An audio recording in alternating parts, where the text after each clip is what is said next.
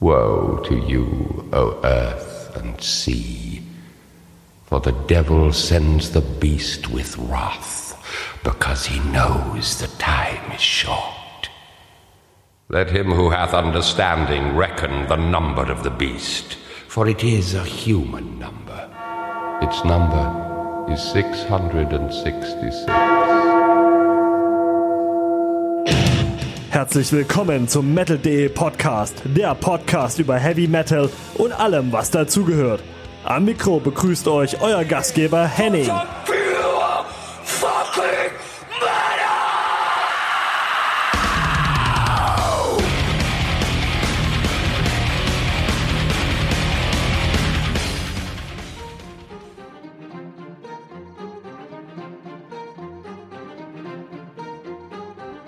Moin Moin und herzlich willkommen zu einer weiteren Folge vom Metal.de Podcast. Dieses Mal mit dem Gitarristen Steve Rothery von der Band Marillion. Bin großer Fan seit den 80ern, hört man auch so ein bisschen raus im Interview. Ähm, das Interview hat stattgefunden anlässlich des neuen Albums With Friends from the Orchestra, ähm, auf dem sie bekannte, aber auch teilweise nicht so bekannte Songs von ihnen ähm, mit Orchester arrangiert haben, ist äh, eine Weiterführung des Albums vom letzten Jahr aus, dem, aus der Roy Abbott Hall, was ich auch wirklich euch empfehlen kann. Das ist wirklich, wirklich ein fettes, fettes Brett auch vom Bild her. Ähm, genau, es war eine, eine Ehre, es war ähm, wirklich sehr angenehm, das absolute Gentleman und ein super, super angenehmer Interviewpartner und Mensch. Viel Spaß beim Hören.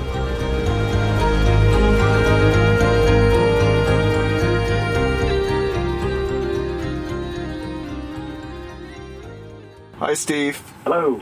Hello. Hi, how's it going? I'm good. How are you? I'm fine, a little jet lagged, but other Jet- than that, I'm good. Jet lagged. So, so where, where do I catch you? In Liverpool or? Uh, No, I'm, I'm uh, at my home. Uh, I just got back from uh, a holiday um, about a day and a half ago. So, Oh, where did you go? uh, the Maldives.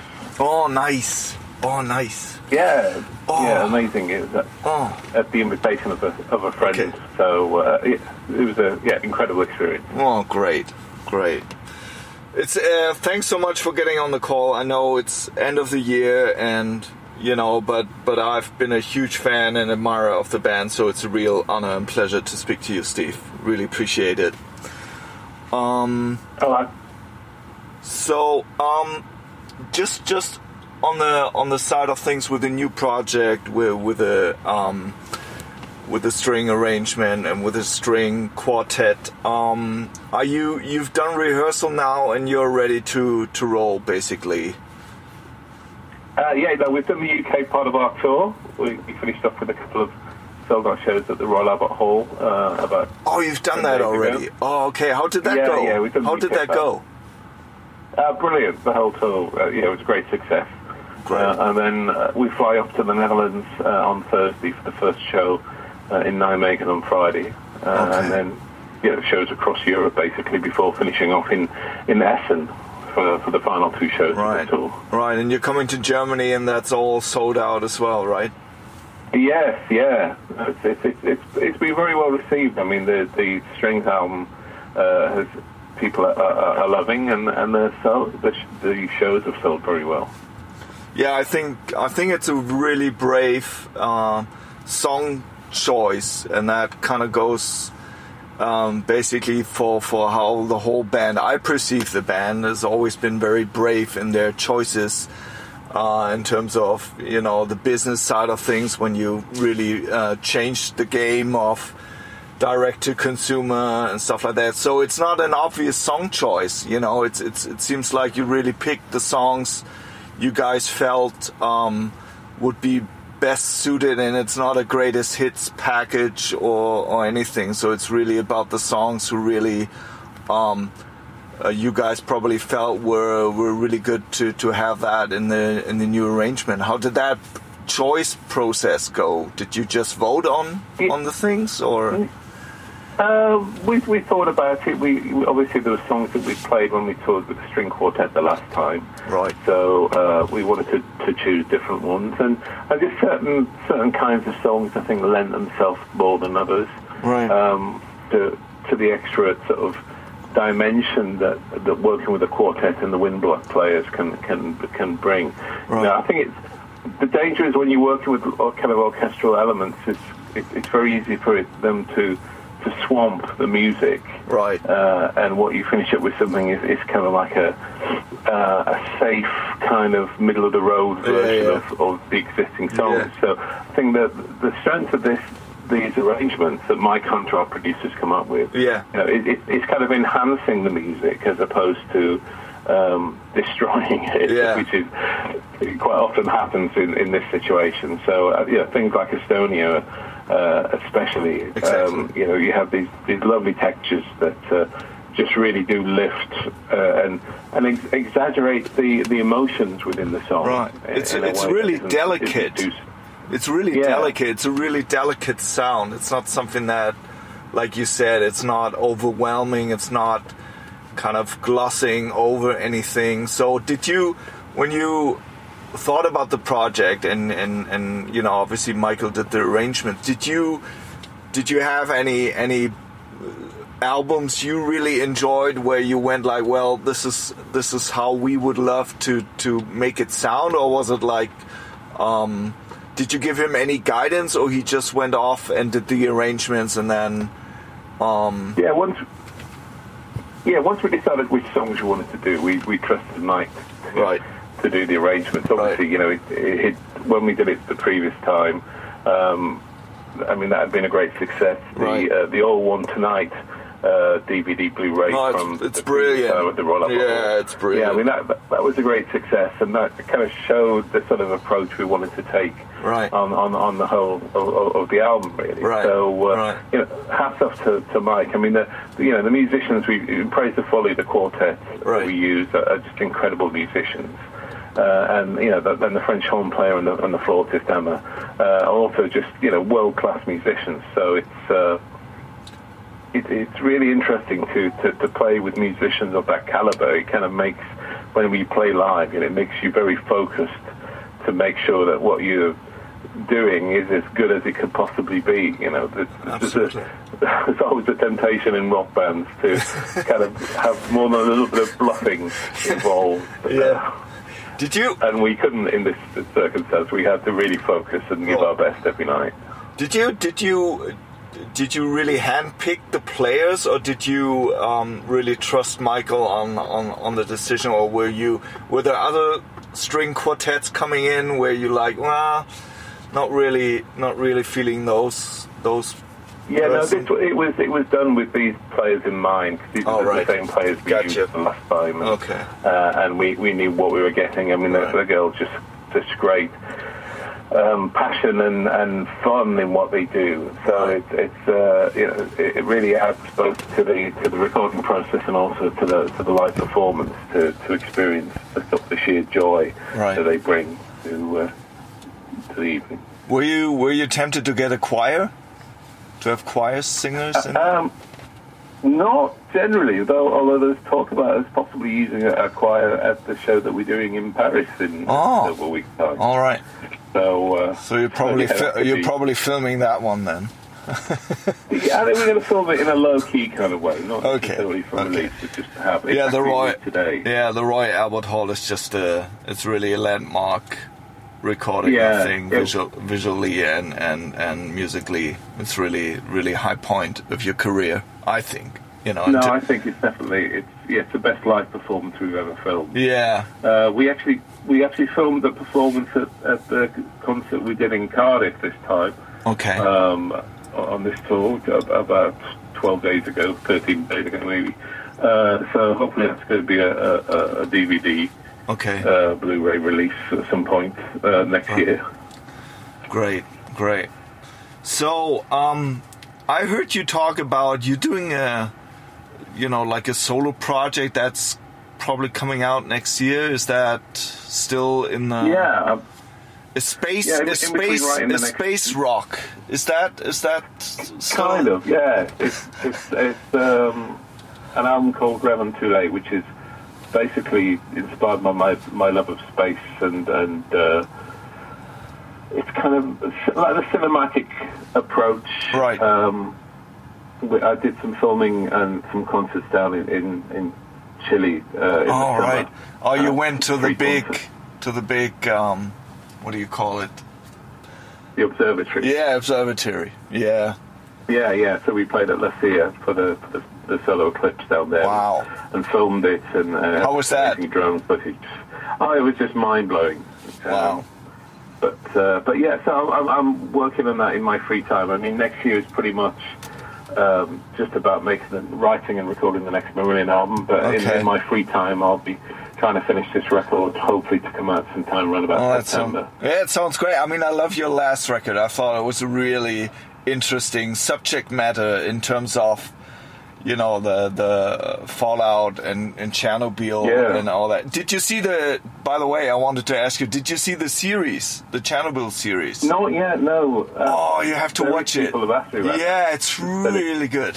It's really good. Yeah, no, I, uh, it'll probably be on my Christmas list. Yeah, if you if you have time, it's a mini series, so it doesn't take you know entire month of your lifetime. Um, so it's it's really really good. I was really impressed with it, and and you know when I was. Uh, I think it was yeah. I, I lived near the, the East German border, and uh, I, re- I still remember that I wasn't uh, supposed to go out and um, for I think two weeks, and we couldn't go to school. You couldn't get fresh fruits. You couldn't go, so it was really hitting home. And I forgot, really forgot a lot about it. And and the series is really good, bringing that home. Yeah, no, I look, really look forward to, uh, to catching that.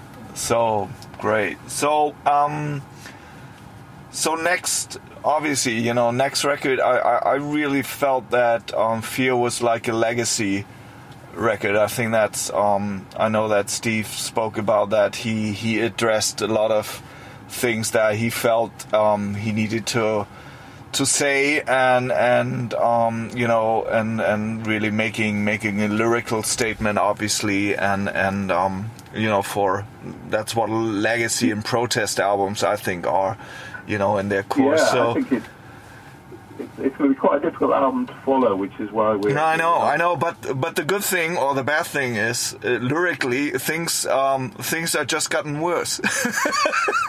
you know, it's Oh, like yeah, but you can't we, we are we are fucked. Now what? So um, Yeah, now we're even more fucked. yeah, now we're even more fucked. Now what? Um, yeah. Yeah, I it's, think- it's a terrible thing to be. Uh, Oh, it's- it's- something that yeah, it's a rock and roll ridic- Nostradamus. yeah, it's ridiculous. I mean, so it'd be interesting, um, but you're probably right. It probably lyrically it would be, it'd be, um, you know, a hard thing to, to follow because it just it just got so so out of hand in the in the three years since the record. So um, Yeah. so So I mean, that's, the thing is, I mean, yeah, we're already sort of writing the music, right, but I mean, the main challenge is going to be for Steve to come up with an album's worth of lyrics that uh, yeah, compare to the strength of the last album, really. right, right. Um, so uh, you know, that's going to be the thing that probably takes. Do you time, think? But, Yeah. Do you think he has subject matters he feels strongly about, or does he keep it close? Well, yeah, hopefully. I mean, you know, that's, Um, Okay. that's what you have to. As I think, as a lyricist, you have Yeah. to feel Yeah. your, you know, your subject matter. So, uh, Right. But yeah, I think he'll just need a bit of time to to to be able to do that. Uh, but yeah, we'll, we'll be concentrating on, I'd say, on writing and mixing all through next year, pretty much. So and then it. We have a Be, yeah. No, sorry. yeah, yeah, we have a short break. We go and do the Cruise to the Edge, the music festival, Yeah. Prog Music Festival, Right. uh, at the end of March. Right. uh, from Miami for, for five days. But that's pretty much the only thing that's that's happening in terms of live performance for us next okay. year. Okay. Because you're on the road a lot. I mean, I have to say, I, I think you you are one of the most hardworking bands I know. Um, you know, from that era. I think that's a really, you know, you have a pretty tight schedule. I think that's really amazing. Yeah, yeah. I mean, this this year has been pretty crazy. I mean, uh, even when I've not been working with Marillion, I've been doing solo shows. I mean, I started out in Mexico uh, for two shows in January, and Wow. um, you know, the various sort of uh, things. Had a week, uh, Steve Rothery Band weekend shows in Right. Cologne uh, Right. early in the year, and uh, did the shows in, in, in, like I say, in Chile for the observatories. And uh, yeah, it's, it's it's been pretty full on. Uh, so I'm hoping that next year will be a bit quieter. And you, are, you- are you gonna have the same song selection approach where you just upload everything on SoundCloud and then everybody takes a month off and and just digs through the the the best of um, of of all the ideas that's floating those which are floating around? Is that always gonna be the same process when you come up Uh, it's, it's a similar sort of process to that. Yeah, we probably won't have the month off. We'll just uh, we, yeah, we'll we'll jam for several hours a day, and Mike Hunter will Right. um, mix down and, and, and upload the best moments to the Right. SoundCloud, and then we break rate the ideas and, and you know move forward from, from that, which which Right. worked really well on the last album. I think. Yeah. You know, if, you, if you're choosing ideas that you're all excited about, it, Yeah, I know. makes the whole process no, it's great. a, a lot easier. I, I think it's great, and and I have to really give um, a lot of kudos to you guys for for um, the box sets. Um, I think that that was really beautiful. Everything that's you know, I bought them all, you know, so fast. So I think that's um, Right.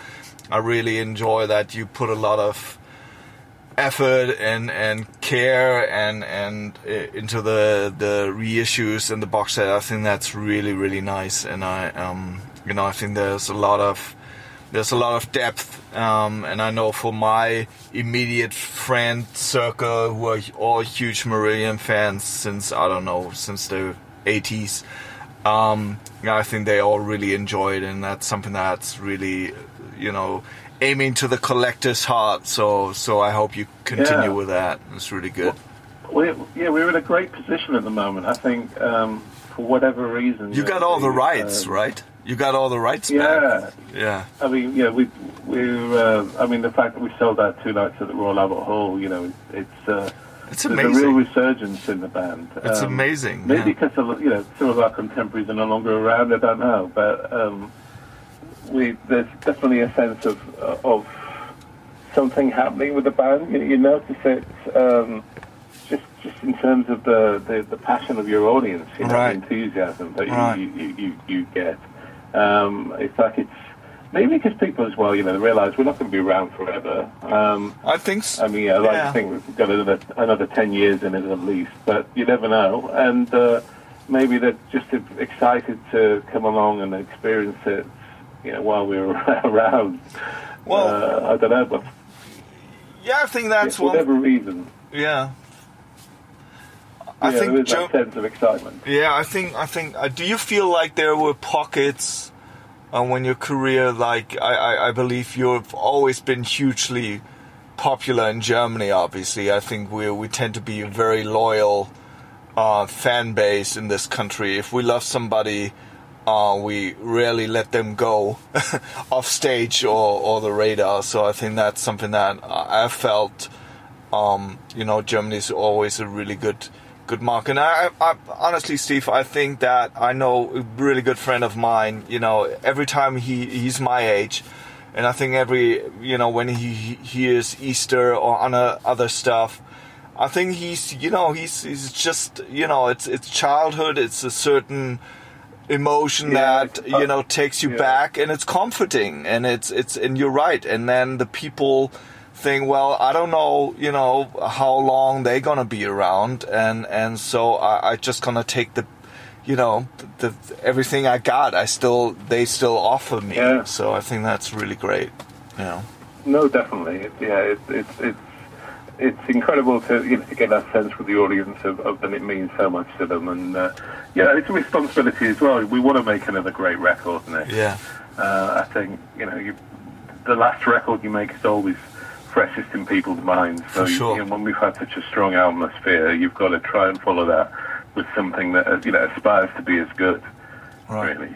But that's the thing. That's another thing about the reissues. You know, you you you hear something like clutching at straws, or you know, and and something that you you really you know you have the old album and and you know all the songs but then you know you have a new box set and you see things in a different light you know be it Steven Wilson mix of Brave or you know Michael Hunter Yeah. you know doing and and you you hear it's like a new record I mean you know um and and Brave has always been my favorite Marillion record and uh, I, I think what Steven has done um, you know, I, I think it's just mind blowing. You know, it just sounds so fresh. Yeah, no, he did a great job. 'Cause the thing is, he's a huge fan of the music as well. Yeah, exactly. album, so, exactly. Uh, you you know, know. he brings a sensitivity and, and an, an understanding Oh, uh, yeah. on that. And, and, and I think um, the the team that did the uh, Clutching at Straws uh, reissues amazing, again did a amazing. job. Yeah. brilliant, brilliant remix. Yeah, Andy and Avril are yeah, really, really uh, quite quite uh, special. Really, what they've managed to bring out in it. Are you are you sitting there the whole time? Are you uh, kind of No, no, Oh, no. The okay. mixes that we we kind of comment on. right? Um, actually, with with the clutching stuff, Mark and I went in to the studio Right. um, quite near the end of the process. Right. But generally, you know, you just you say, "Hi, can you just change this?" Or right, you know, sometimes it's a little level tweaks or Right. EQ tweaks. right. Uh, but they were great. I mean, uh, incredibly talented, uh, which is what you want to work with. You know, you want to work with the best. Absolutely, absolutely. Well, Steve, thanks. I won't let you. Um, I won't let you hang on for too long. So, thanks so much for Okay. For for picking up the phone and and taking your time to to talk to me. And um, yeah, really looking forward to um, maybe meet you in the future and talk to you again on the new project. Yes, that's great. It's great to speak to you. Thanks, Steve. Bye bye. Okay, cheers. Thanks. Bye bye.